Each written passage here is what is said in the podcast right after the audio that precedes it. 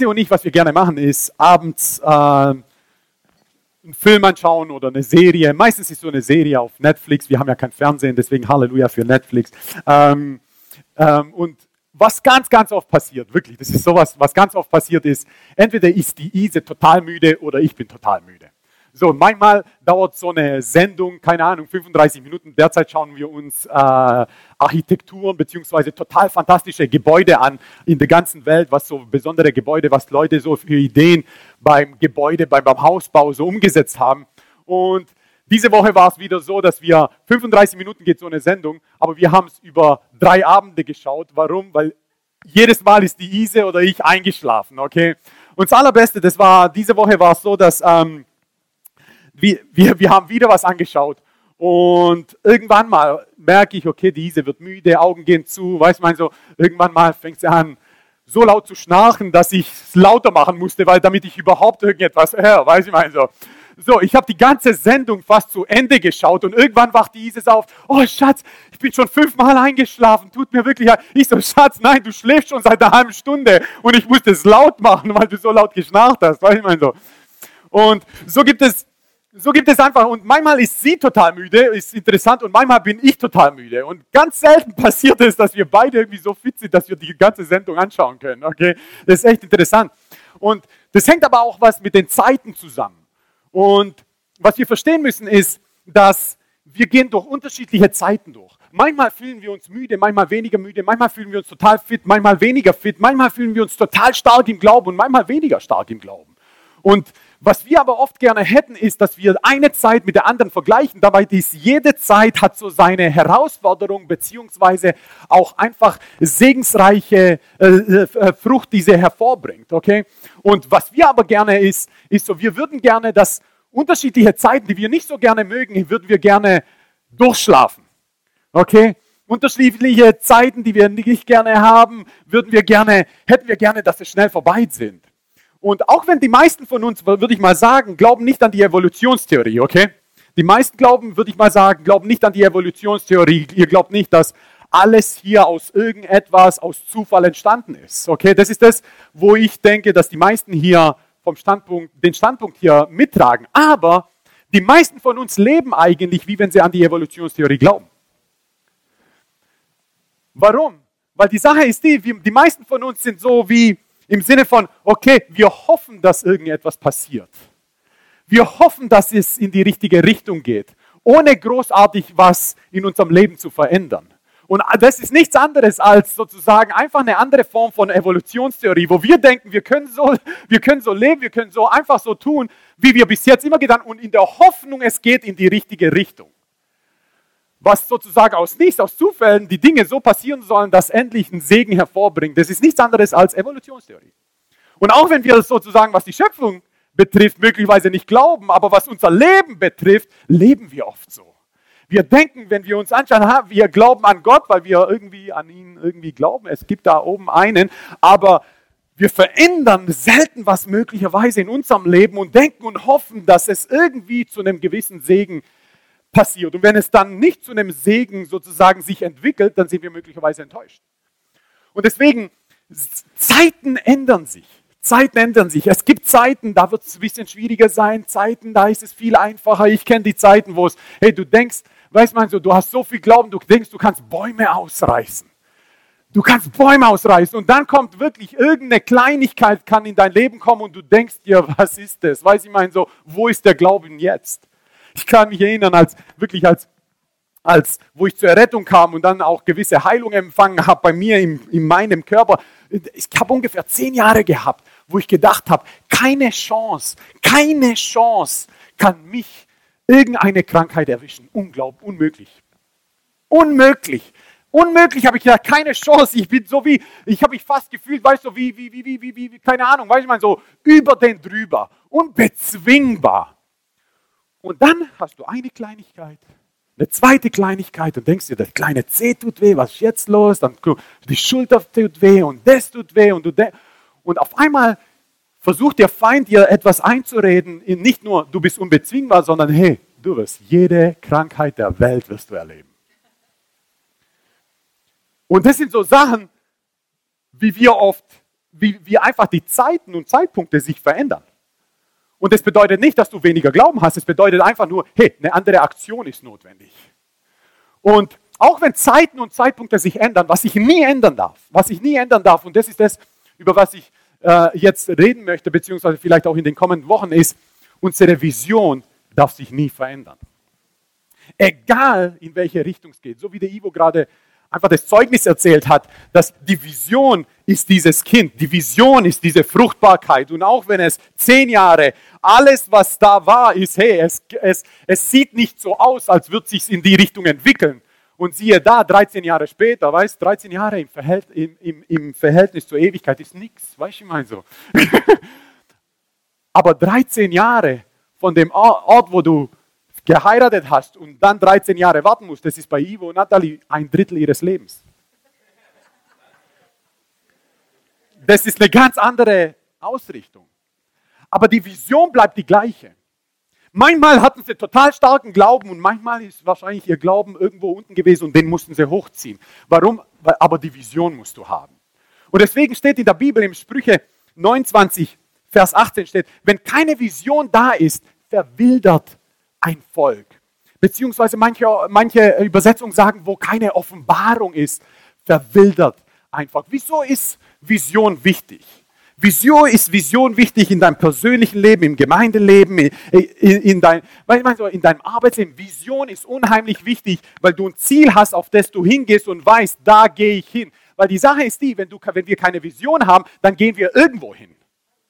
Beziehungsweise heute Morgen hat mir diesen äh, äh, per, per, SMS, weil ich war in meinem Studierzimmer, hat sie mir was geschickt, das war im anderen Zimmer, aber schickt mir eine SMS, um mit mir zu kommunizieren. Schickt sie mir von Dennis Silk, der was sagt. Er, er, er, hat heute Morgen irgendwie sowas gepostet, wo steht, wenn, wenn jemand keine Vision hat, wohin er geht, er kehrt immer zu seiner Vergangenheit zurück. Und das ist wahr. Das ist wirklich wahr, dass wenn du keine Vision hast, wenn du nicht weißt, in welche Richtung es geht, wenn du nicht weißt, hey, was ist dein Ziel, wenn du nicht weißt, was ist das eigentlich, was Gott auf mein Leben gelegt hat, in welche Richtung ich gehen soll, dann kehren wir immer zur Vergangenheit zurück. Warum? Wir kehren immer dahin zurück, wo wir denken, boah, hey, damals hatte ich ein schönes Gefühl, da war es gar nicht mal so schlecht. Dabei bist du Christ geworden, weil es so schlecht war. Und die gleichen Sachen hatte ich. Ich hatte so meine, meine Diskussion am Anfang mit Gott, habe ich gedacht, boah, hey, ich bin mit Gott gewandelt. Und dann wurde es, weißt die Zeiten ändern sich.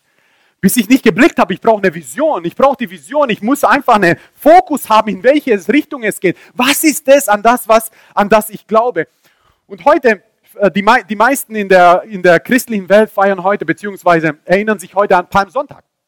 Palmsonntag, Palmsonntag ist, wo Jesus auf einem Esel nach, nach Jerusalem eintritt und alle ihm zujubeln, ihn empfangen als König. Aber jetzt müsst ihr euch mal vorstellen, ihn empfangen als König und ein paar Tage später ihn kreuzigen als Verbrecher. Wie funktioniert das? Wie kann Jesus das durchstehen? Weil er Vision hat. Weil er Vision hat, weil die Bibel sagt, dass was im äh, Hebräer 12, 1, 1 und 2, wir wollen mit Ausdauer laufen in dem Wettlauf, der noch vor uns liegt. Und hinschauen auf den, der unseren Glauben vorangeht. Wer? Jesus. Und ihn vollendet. Wer? Jesus vollendet unseren Glauben. Auf Jesus, den Blick auf die vor ihm liegende Freude. Das Kreuz erduldete. Die Schande gering geachtet und sich zur Rechten des Thrones Gottes gesetzt hat unmöglich für einen Menschen ohne Vision, das durchzugehen. Weil wenn du keine Vision hast, hast du keine Bestimmung, hast du, kein, hast du keinen Sinn, wohin du gehst. Und wenn du keinen Sinn hast, wohin du gehst, dann macht es keinen Sinn, ans Kreuz zu gehen. Sondern du brauchst einen Sinn im Leben, du brauchst einen Fokus, du musst wissen, wohin du gehst, du musst so klar im Kopf sein, so klar mit deinen Gefühlen sein, dass wohin es geht, egal, auch wenn sich die Zeit, Zeiten ändern, ich gehe hier, ich werde zugejubelt, als ein König werde ich empfangen und auch wenn sich ändert und sie mich kreuzigen als ein Verbrecher, ich bleibe dran, weil ich habe eine Vision, ich habe ein Ziel. Mein Kopf ist klar, meine Seele ist klar, ich habe ein Ziel und deswegen gehe ich da. Und das, was mich erwartet, ist Freude, auch wenn der Weg dorthin hart ist. Und deswegen ist Vision sowas von notwendig, wichtig in unserem Leben. Und die Bibel sagt, ein Volk verwildert ohne Vision. Warum? Sie geht dahin, dahin, dahin und so weiter. Geht, will hier, weil hier fühlt es sich auf einmal gut an, geht sie dahin. Hier fühlt es sich gut an, dann gehe ich dahin. Da fühlt es sich gut an, dann gehe ich dahin. Dann fühlt es sich irgendwann mal sonntags gut an, nicht in, die, in den Gottesdienst zu gehen. Da bleibe ich zu Hause. Dann fühlt es sich irgendwann mal da, da nicht hinzugehen. Und dann gehst du weniger, weniger, weniger. Und wohin kehrst du zurück, wenn du keine Vision hast? In die Vergangenheit. Und ich finde dieses Wort Vision für dich cool. Ich glaube, das ist ein cooles Ak Ak Akronym. Das heißt, ich glaube, dass du für jeden, für jeden Buchstaben von dem Wort Vision kannst du, kannst du etwas rausholen. Und ich glaube, das Erste, was bei Vision unheimlich wichtig ist, ist dieses V. V steht in mein, für mich für visualisieren. Das heißt, du musst etwas vor Augen haben. Du musst etwas vor Augen haben. Du musst vor Augen haben, wohin du gehst. Du kannst, du wirst nicht alles wissen, aber du musst wissen, hey, was ist das Ziel? Wozu bin ich berufen? Ich weiß über meine Berufung nicht alles, aber ich habe Prophezeiungen aufgeschrieben, ich habe Dinge, von denen ich weiß, in die Richtung geht's. In die Richtung geht's. Werde ich sie alle erfüllen? Ich weiß es nicht, aber ich weiß, wenn ich sie nicht erfülle, ich werde mein, ich werde den Staffelstab weitergeben, damit es andere erfüllen, aber das nicht durchgehen müssen, wo ich bereits durchgegangen bin. Und die Bibel sagt, Kolosser 3,2, sind auf das, was droben ist, nicht auf das, was da auf der Erde ist. Die Sache ist die, Vision hat immer was damit zu tun, was er sagt, nicht das, was ich gerne sehen will. Vision hat immer was damit zu tun. Okay, Gott, sprich in meinem Leben. Sag zu mir, was hättest du gern, dass du machst? Weil das Ding ist, keiner von uns wurde geschaffen, um einfach nur Mensch zu sein. Keiner wurde von uns geschaffen, einfach nur 70, 80, 90, 100 Jahre zu leben und einfach, manchmal so einfach gelebt zu haben. Ich bin überzeugt, dass jeder von uns so geschaffen worden ist, dass die Generationen nach uns über uns reden werden. Jeder von uns ist so geschaffen, dass wir davon reden. Es gibt, und das Ding ist, wenn du keine Vision hast, das stimmt, weil wirklich die ein, äh, ein Volk verwildert. Es gibt eine, es gibt eine Studie aus den, aus, von 1933, beziehungsweise die gehen über ein paar Jahre, die heißt die Marienstudie. Marienthal-Studie. Und zwar, das ist ein, äh, das ist ein Ort in, in, äh, in der Nähe von Wien gewesen, wo eine Vollbeschäftigung da war an diesem Ort. Aber wegen der Industrialisierung kam es da zu, sozusagen zur Krise und von den 472 Familien haben 385 ihren Job verloren. Und die haben eine Studie dann entwickelt, was passiert mit diesen Leuten, in welche Richtung gehen diese Leute und was sie dann gesehen haben, ist diejenigen, die Vision haben, die werden immer weiter Frucht bringen. Diejenigen, die keine Vision haben, die keine, die nicht wissen, in welche Richtung es geht, die nicht wissen, hey Gott, was hast du eigentlich mit mir vor? In unseren Worten, was sie machen, sie werden faul. Sie setzen sich hin. Sie werden träge. Was sehr interessant ist, warum? Weil, wenn, wo keine Vision ist, ein Volk verwildert. Und schaut mal, Psalm 139, Vers 16, wir haben den, glaube ich, schon hunderte Male in den letzten Jahren gehört. Noch bevor ich geboren war, sahen mich deine Augen. In deinem Buch war alles verzeichnet. Die Tage waren schon geformt, als noch keiner von ihnen da war. Gott, bevor du und ich geboren wurden, hat Gott bereits in ein Buch hineingeschrieben, was du und, für was du und ich berufen sind. Bevor du und ich auf die Welt kamen, hat er es bereits in ein Buch geschrieben, jeden Tag unseres Lebens. Das ist sehr detailliert. Gott ist gewissenhaft. Ich weniger. Ich bin weniger gewiss. Aber Gott ist gewissenhaft. Jeden Tag unseres Lebens. Das Ding ist, das bedeutet, hey Gott, heute Morgen konnte ich zu ihm kommen und sagen, Gott, was steht in deinem Buch über den heutigen Tag in meinem Leben? Weil er hat was geschrieben. Was ist es, Gott? Was ist es, Gott? Und eins von meinen Sachen, die für mich waren, ist, hey, hör mal, steh auf, Junge, auch wenn du gerne im Bett äh, liegen äh, möchtest, steh auf, Junge. Und manchmal, hey, gestern Abend, wirklich, ich mache ja meine, meine, meine Gebetsfahrten jeden, ähm, jeden, jeden, ähm, jede Woche, meine Gebetsfahrten. Und gestern Abend, und das ist so, so viele Abende, weißt du, ich bin so müde und denke mir, Herr, können wir es morgen verlegen?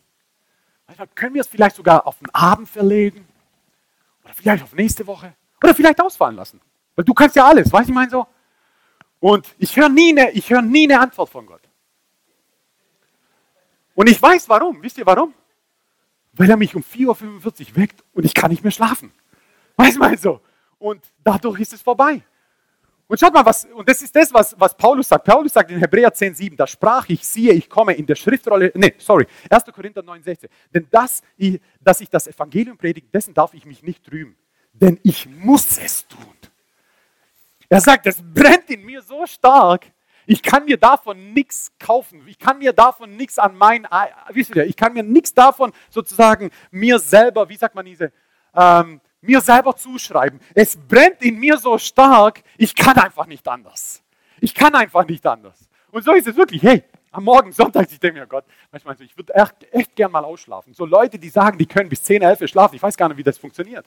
Manchmal so, es gibt echt Leute, die können so lange schlafen. Es gibt Leute, die können so lange schlafen. Ich denke mir manchmal, morgen schlafe ich aus. Morgen schlafe ich aus. Sagt Gott, schön, 6.20 Uhr, aufstehen. Manchmal so. Und ich würde gerne, manchmal so, nein, ich schlafe ein. Ich schlafe bestimmt noch mal ein. Und wisst ihr, was dann passiert? Ich schlafe wirklich ein. Und dann muss ich auf einmal auf Toilette, fünf Minuten später. Und das ist etwas, das ist etwas, was in dir brennt. Aber was, was ist es? Ist so, okay, für was mache ich das? Für was mache ich das? Diese Vision. Wieso gehe ich, wieso gehe ich an einem Sonntagmorgen, wenn, wenn der Tag sowieso schon, schon einigermaßen lang ist? Wieso gehe ich, wo ich ausschlafen könnte, möglicherweise bis neun, bis halb zehn? Wieso muss ich das tun? Ich kann nicht anders. Ich sehe etwas in dieser Stadt. Ich sehe etwas in dieser Stadt. Ich sehe etwas in dieser Region. Ich sehe, ich sehe, dass diese Stadt die Leute herausgeben muss. Nicht, nicht unbedingt, dass sie hierher kommen, aber dass sie ins Königreich Gottes hineinkommen. Ich sehe etwas, deswegen mache ich das. Wie lange? Keine Ahnung. Ich bin froh, dass er mich jetzt wenigstens Gebetsfahrten machen lassen darf. Die ersten zwei Jahre waren es Gebetsläufe. Ich meine so, das waren sieben Kilometer, die ich jeden, die ich jeden Sonntagmorgen laufen musste vom Gottesdienst. 3.30 Uhr aufstehen, aufstehen, weißt du, ich habe schöne Schuhe gekauft. Und dann los, laufen Junge, auf geht's, laufen Junge. Das, das, war, das war da, wo ich wieder angefangen habe, Kaffee zu trinken. Halleluja, um zu überleben.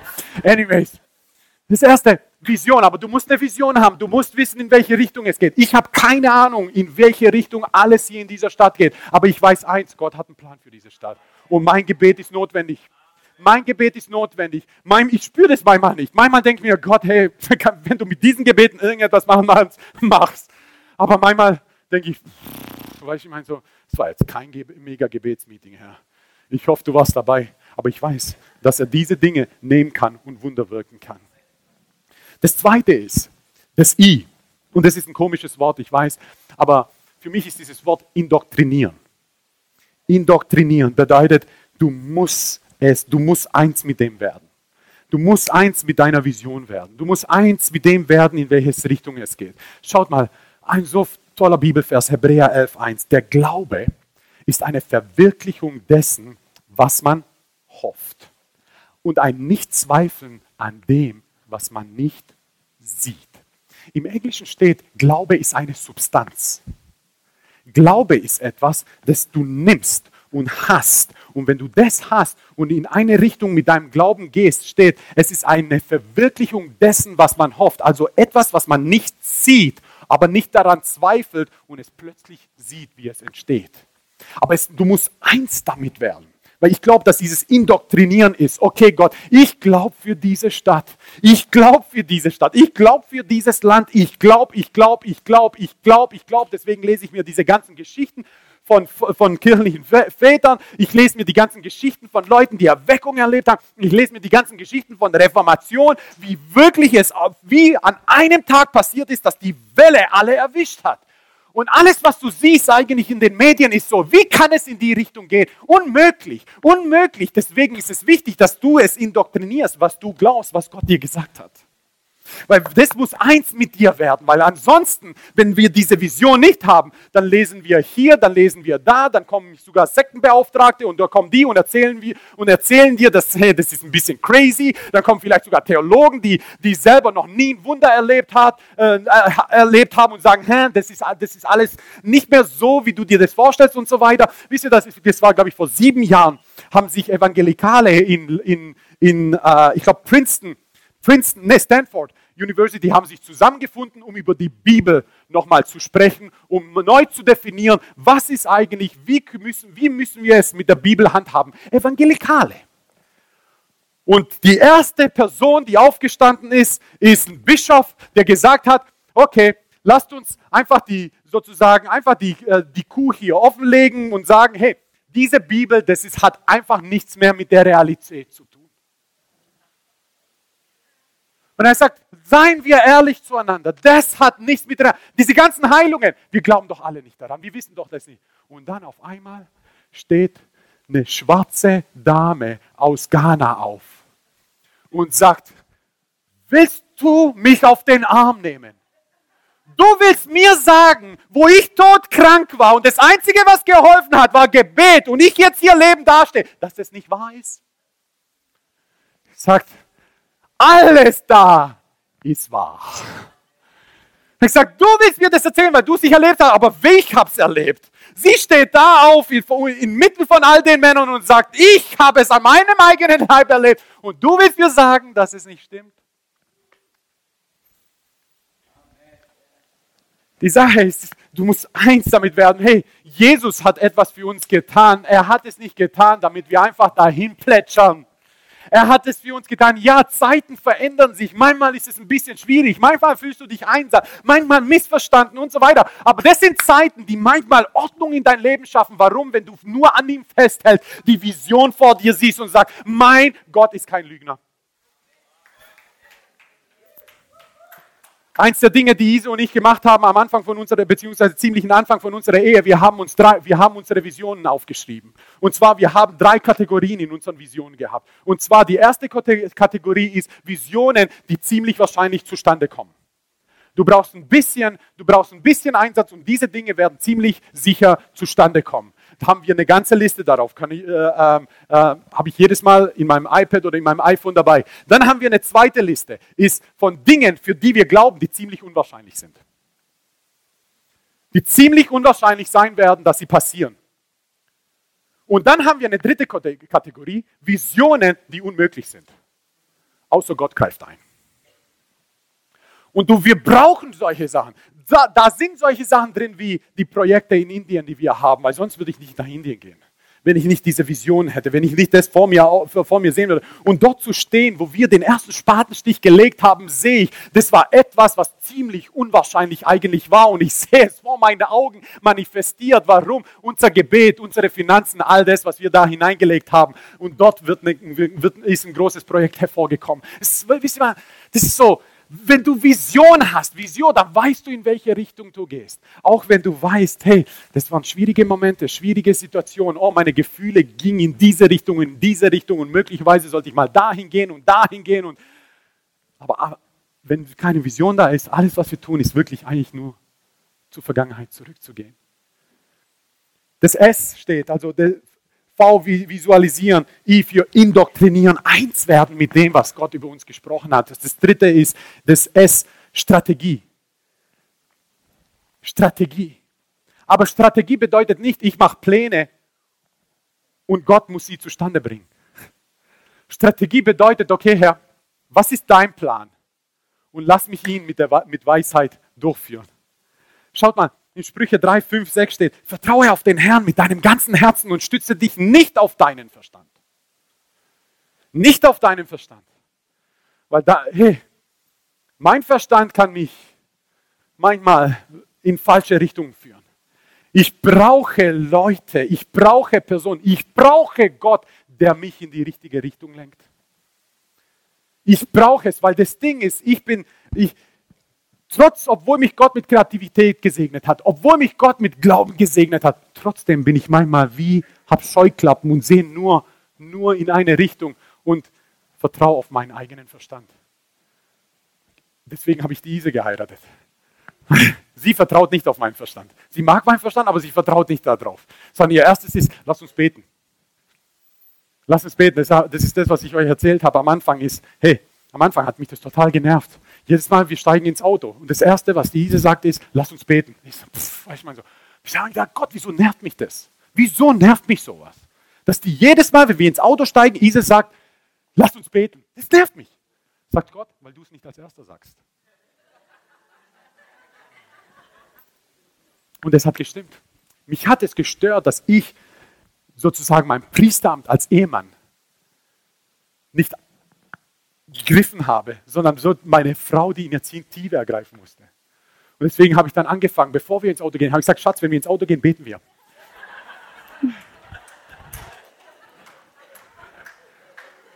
Nur um Erster zu sein. Und heute merke ich das manchmal. Weißt du, ich meine so, boah, ich merke, der Heilige sagt, hey, hey, hey, äh, komm, du und Ise beten. Und ich denke mir, ah, so richtig Lust habe ich nicht. Weil das Ding ist, mit der Ise ist nicht immer ganz entspannt zu beten, okay? Weil diese betet bis zum Durchbruch. Weißt du, meine so, boah, junger Fisch. Bei mir ist manchmal so, ich bete und vielleicht den Durchbruch morgen durchbrechen. Weißt vielleicht fühle ich mich da besser. Aber bei der Ise, wow, habt ihr schon ein Gebetsmeeting mit der Ise gehabt? Ja? du kommst hier nicht raus. Weißt du, ich meine so, du kommst hier nicht raus. Sprüche 24, 3 bis 4 steht, durch Weisheit wird ein Haus gebaut und durch Verstand erhalten und durch ordentliches Haushalten werden die Kammern voll kostbarer, lieblicher Habe. Ja, Gott macht die Pläne. Ja, Gott macht die Strategien. Aber wir müssen trotzdem aktiv werden. Wir müssen trotzdem mit Weisheit die Dinge machen. Wir müssen, was steht da? Wir müssen ordentlich haushalten ordentlich haushalten. Es ist wichtig, wie du mit deinen Finanzen umgehst. Es ist wichtig, wie du mit deinen Emotionen umgehst. Es ist wichtig, wie du mit in deiner Familie umgehst. Es ist wichtig, wie du in der Erziehung umgehst. Es ist wichtig, wie du in deiner Ehe umgehst. Es ist wichtig, wie du mit deinen Geschwistern umgehst. Es ist wichtig, wie du in der Arbeit umgehst. Warum? Ordentliches Haushalten. Ordentliches Haushalten. Strategie. Das vierte I ist Initiative ergreifen. Initiative ergreifen. Stellt euch mal vor, Gott sagt zu Noah, es wird regnen. Und stellt euch mal vor, hätte Noah gesagt, hey, hey, es wird regnen. Wer von euch baut die Arche? Wisst ihr, was passiert wäre? Gar nichts. Gar nichts. Und so sind wir manchmal, weißt du? Gott sagt doch nicht, ich wundere mich, wer es machen wird. Ich meine so, oder, hm, jemand sollte mal was machen. Kennt ihr die Gedanken? Jemand sollte mal. Wenn das kommt, jemand sollte mal, jemand sollte mal mit der Person reden. Jemand sollte mal. Ich wundere mich. Wenn solche Gedanken kommen, ist Gott dabei gerade, dich zu senden. Er kommt mit dem nicht mehr durch. Geh. Kommt er bei uns nicht mehr durch. Deswegen sagt er, gibt er uns solche Gedanken wie, ich wundere mich. Oder jemand sollte mal. Weil er kennt uns. Wir sehen immer die Fehler und was falsch läuft. Und dann, oh, jemand sollte mal. Das müsste man mal. Was bedeutet geh? Geh. Oh oh. Wisst ihr, wieso Sodom und Gomorra zerstört wurden? Die meisten sagen, weil Sodom und Gomorra so sündig war. Aber das stimmt nicht. Sodom und Gomorra wurde nicht wegen der Sünde, äh, Sünde zerstört. Sodom und Gomorra wurde zerstört, weil zu wenig Gerechte aktiv waren. Weil egal wie viel Sünde in Sodom und Gomorra gewesen wäre, hätte es zehn Gerechte gegeben, die aktiv gewesen wären, wäre Sodom und Gomorra nicht zerstört gewesen. Sodom und Gomorra wurde nicht wegen Sünde zerstört. Sodom und Gomorra wurde wegen zu wenig Heiligen zerstört. Wegen, zu, wegen, wegen passiven Christen, ne, wenn wir es heute nehmen, wurde Sodom und Gomorra zerstört. Das ist etwas, was wir verstehen müssen. Wir denken immer, Sodom und Gomorra, wie schlimm es dort war, dort war. Nein, nein, nein, Sodom und Gomorra wurde nicht wegen Sünde zerstört. Sodom und Gomorra wurde zerstört, weil es kein, keine zehn Gerechte dort war. Weil es keine aktiven Christen dort gab wurde Sodom und Gomorra zerstört. Stimmt. Und deswegen Aktivität. Aktivität, das bedeutet Initiative ergreifen. Nicht mehr, jemand sollte mal, ich wundere mich, wer das mal machen wird. Oh, es wird regnen, ich wundere mich. Wenn meine so, nein, nein, nein, nein, es wird schneien, es wird, es, äh, es Glatteis gibt es Ich wundere mich, wer morgen da streuen wird bei uns. Das, ist, das bin ich immer. Okay? Wenn es schneit, Beziehungsweise, wenn es glatt ist vorm Haus, gucke ich runter, sage, oh, schöner Schnee. Und dann sage ich, ich wundere mich, wer streuen wird. Weißt du, mal so. Und bei mir ist so, okay, ich weiß, was das bedeutet. Ich sollte auf den Kalender gucken, vielleicht bin ich es. Weil die Sache ist die, wenn ich nicht streuen würde und jemand hinfallen würde, zahlen. Bitte zahlen. Das wäre nicht lustig. Und deswegen, deswegen stehe ich morgens auf, um für diese Stadt zu beten. Weil ich weiß, nicht die Sünde hier zerstört dieses, diese, diese Stadt. Nicht die Sünde zerstört unser, unser Land. Nicht die Sünde zerstört unsere Familie und unsere Region, sondern die Inaktivität von mir, von uns. Wenn wir inaktiv sind, deswegen. Und deswegen zieht Gott uns zur Verantwortung und nicht die Sünder. Das ist interessant. Schaut mal, was Hiskia, was Hiskia ist, war möglicherweise nach, nach David und Salomo, war das der größte König, den Juda jemals gesehen hat. Und steht mal, und was er gemacht hat, er hat angefangen, Ordnung zu schaffen. Ordnung zu schaffen wieder. Er hat das Passafest eingeführt. Er hat angeführt, dass die Leute wieder den Zehnten geben, dass sie die Erstlingsfrucht bringen und so weiter. Und Gott war sowas von begeistert davon. Und schaut mal, was Gott so über ihn sagt in 2. Chronik 31, Vers 21. Und bei jedem Werk, das er im Dienst für das Haus Gottes und im Gesetz und im Gebot begann, um seinen Gott zu suchen, handelte er mit ganzem Herzen. Und er hatte gelingen alles, was er gemacht hat, wo sein Herz komplett eins war mit Gott, alles, was er für Gott gemacht hat, alles, wo er sowas von eingenommen war, von der Vision, wieder Gottes Gesetz, Gottes Gerechtigkeit einzuführen. Die Bibel sagt, in allem hatte er gelingen. Er glaubte nicht an die Evolutionstheorie. Er war, er hat Initiative ergriffen. Er war einer, der aufgestanden ist und angefangen hat zu machen. Er hat Ordnung geschaffen. Und das ist das Nächste. Oh, bei Vision ist Ordnung schaffen. Ordnung schaffen. Und wisst ihr, wie Gott oft Ordnung schafft? Schaut mal. Lasst uns mal zusammen lesen in 2. Chronik 2,15. Das ist so eine interessante Geschichte. Hier geht es um den König Assa, der ebenso ein gerechter König war, der zwar zum Teil ein geteiltes Herz hatte, aber was er gemacht hat, er hat wirklich die, er hat die Höhen niedergerissen, er hat die Aschera sozusagen zerstört, er hat einfach wirklich in Gottes äh, Gesetzen ist er gewandelt und all diesen Sachen. Aber schaut mal in 2. Chronik 15, Vers 1 steht. Und auf Asaria, den Sohn Odets, kam der Geist Gottes. Und er ging hinaus Assa entgegen, also dem König, und sagte zu ihm, hört mich an, Assa und ganz Juda und Benjamin.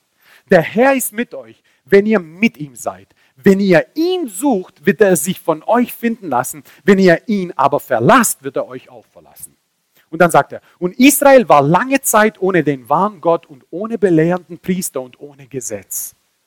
Aber in ihrer Bedrängnis, schaut mal, das ist ganz wichtig, in ihrer Bedrängnis kehrten sie um zu dem Herrn, dem Gott Israels, und sie suchten ihn und er ließ sich von ihnen finden.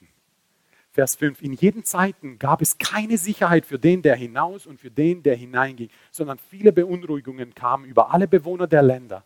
Und es stieß sich Nation an Nation und Stadt an Stadt, denn Gott beunruhigte sie durch allerlei Bedrängnis. Ihr aber seid stark und lasst eure Hände nicht schlaff werden, denn es gibt keinen Lohn für euer Tun. Was du hier siehst, ist, dass sie in Bedrängnis waren. Du siehst hier einfach Tumulte. Niemand hat sich mit niemandem verstanden. Nation gegen Nation, Stadt gegen Stadt.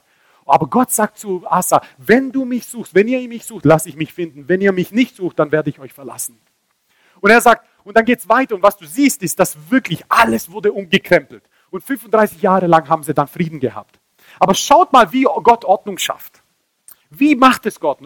Die Bibel sagt, in Vers 4. Aber in ihrer Bedrängnis kehrten sie um zum Herrn. In was kehrten sie um zum Herrn?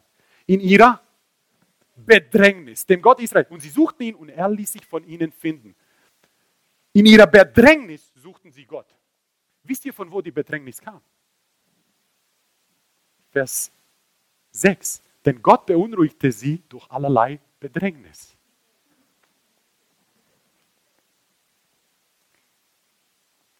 Gott rettete sie aus der Bedrängnis. Aber wer gab ihnen überhaupt die Bedrängnis? Gott. Warum? Weil manchmal sind wir so, wir schreien nicht zu Gott, außer wir sind in Bedrängnis. Außer alles läuft falsch. Weißt du, das Ding ist, ist manchmal, weißt du, so abzuweichen und so weiter und alles läuft trotzdem irgendwie toll und gut und ein paar Jährchen und so weiter. Und auf einmal bist du im Bedrängnis. Und das ist das Einzige, wo Gott weiß, hey, da wird er mich suchen. das ist da, wo er zu mir betet. Weil es gibt, es gibt ja Beter, die beten, wenn alles gut läuft. Aber es gibt Beter, die beten nur, wenn alles schlecht läuft. Weißt du, so, äh, so sind wir unterschiedlich. Manche Leute beten nur, wenn alles gut läuft. Weißt du, Halleluja, danke Jesus. Weißt du, und du, alles, wenn die Emotionen sind gut und so weiter, dann läuft das Gebet. Manche sind aber so, wenn alles gut läuft, wird das Gebet so ein bisschen, weißt du, es läuft ja. Aber dann gibt es Leute, wenn sie in Bedrängnis, oh Gott, oh Gott, du kannst alles. Oh Herr, errette mich von meinen Bedrängnissen und so weiter. Weißt du, ich meine so, alles läuft gut.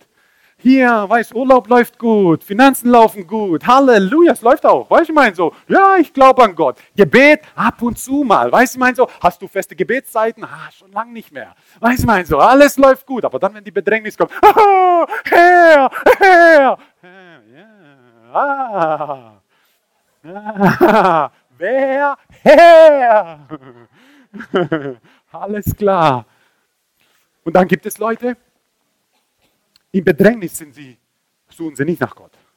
Dann denkst du, boah, er hat mich verlassen, das bringt alles gar nichts und gehen. Es gibt solche und solche. Ich weiß nicht, wer, was, wer du bist. Vielleicht der und der. Ich weiß es nicht. Ich meine so, vielleicht betest du gar nicht. Also hoffentlich nicht. Halleluja. Danke, Jesus. Danke, Jesus. Ich bin eher so einer. Ich brauche Bedrängnis. Ich brauche Bedrängnis. Ich brauche diesen Kampf. Ich muss etwas sehen, was ich zerstören kann. Weißt du mal so? Das, das, das macht bei mir irgendwas. Ich brauche etwas, weißt du, was ich kaputt machen kann, was ich aufbauen kann, irgendwie, weißt du mal so, egal. Das ist da, wo ich dann anfange. Wenn alles läuft, ich so, okay, Halleluja, weißt du, dann lege ich so im Bett. Danke, Jesus. Oh, schön mit dir, Jesus. Weißt du, ist auch Gebet, weißt du, so, anscheinend.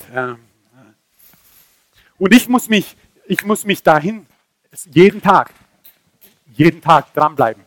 Es gibt, äh, jeden Tag dranbleiben. Die meisten von euch wissen, ich lese die Bibel mindestens jedes halbe Jahr durch.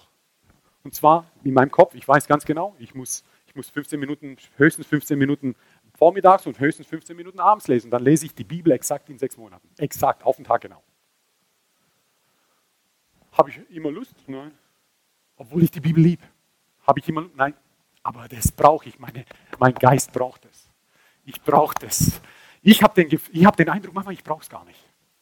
Ich habe den Eindruck manchmal, weißt du, ich glaube ja an Gott. Weißt du, ich habe ja schon so viel mit Gott erlebt. Und das sind meine Eindrücke manchmal. Aber ich weiß, dass das nicht stimmt und das muss in meinem Kopf drin sein.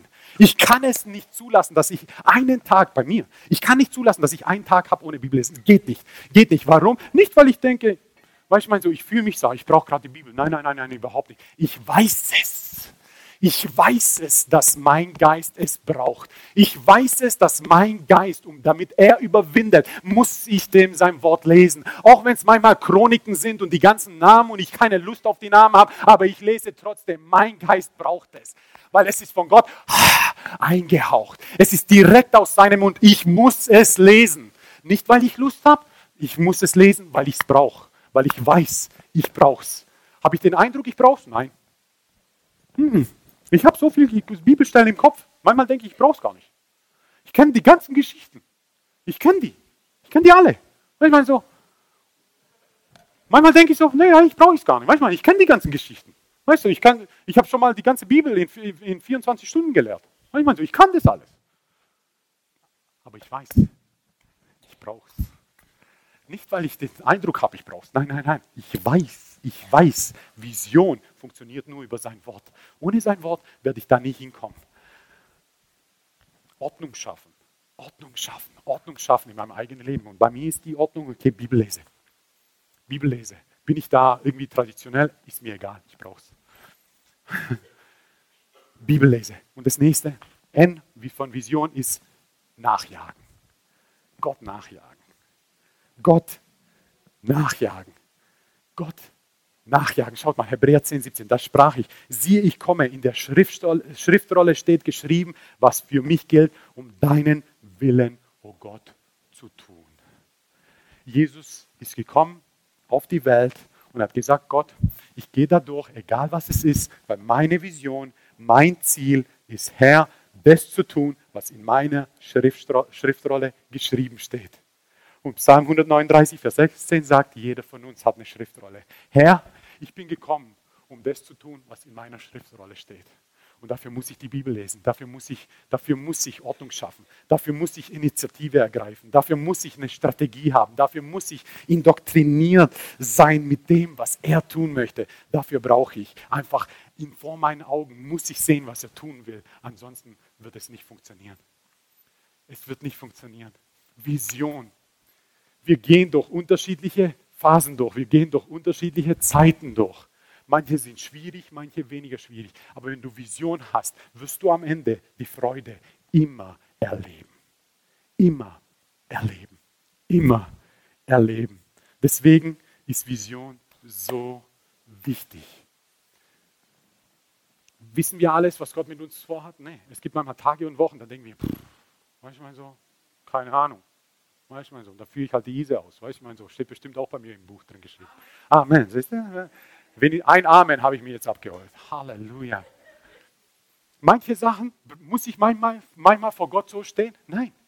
Manche Sachen sind einfach eindeutig. Indem, dass ich Ehemann bin, da brauche ich keine Vision, wie ich meine Frau behandeln soll.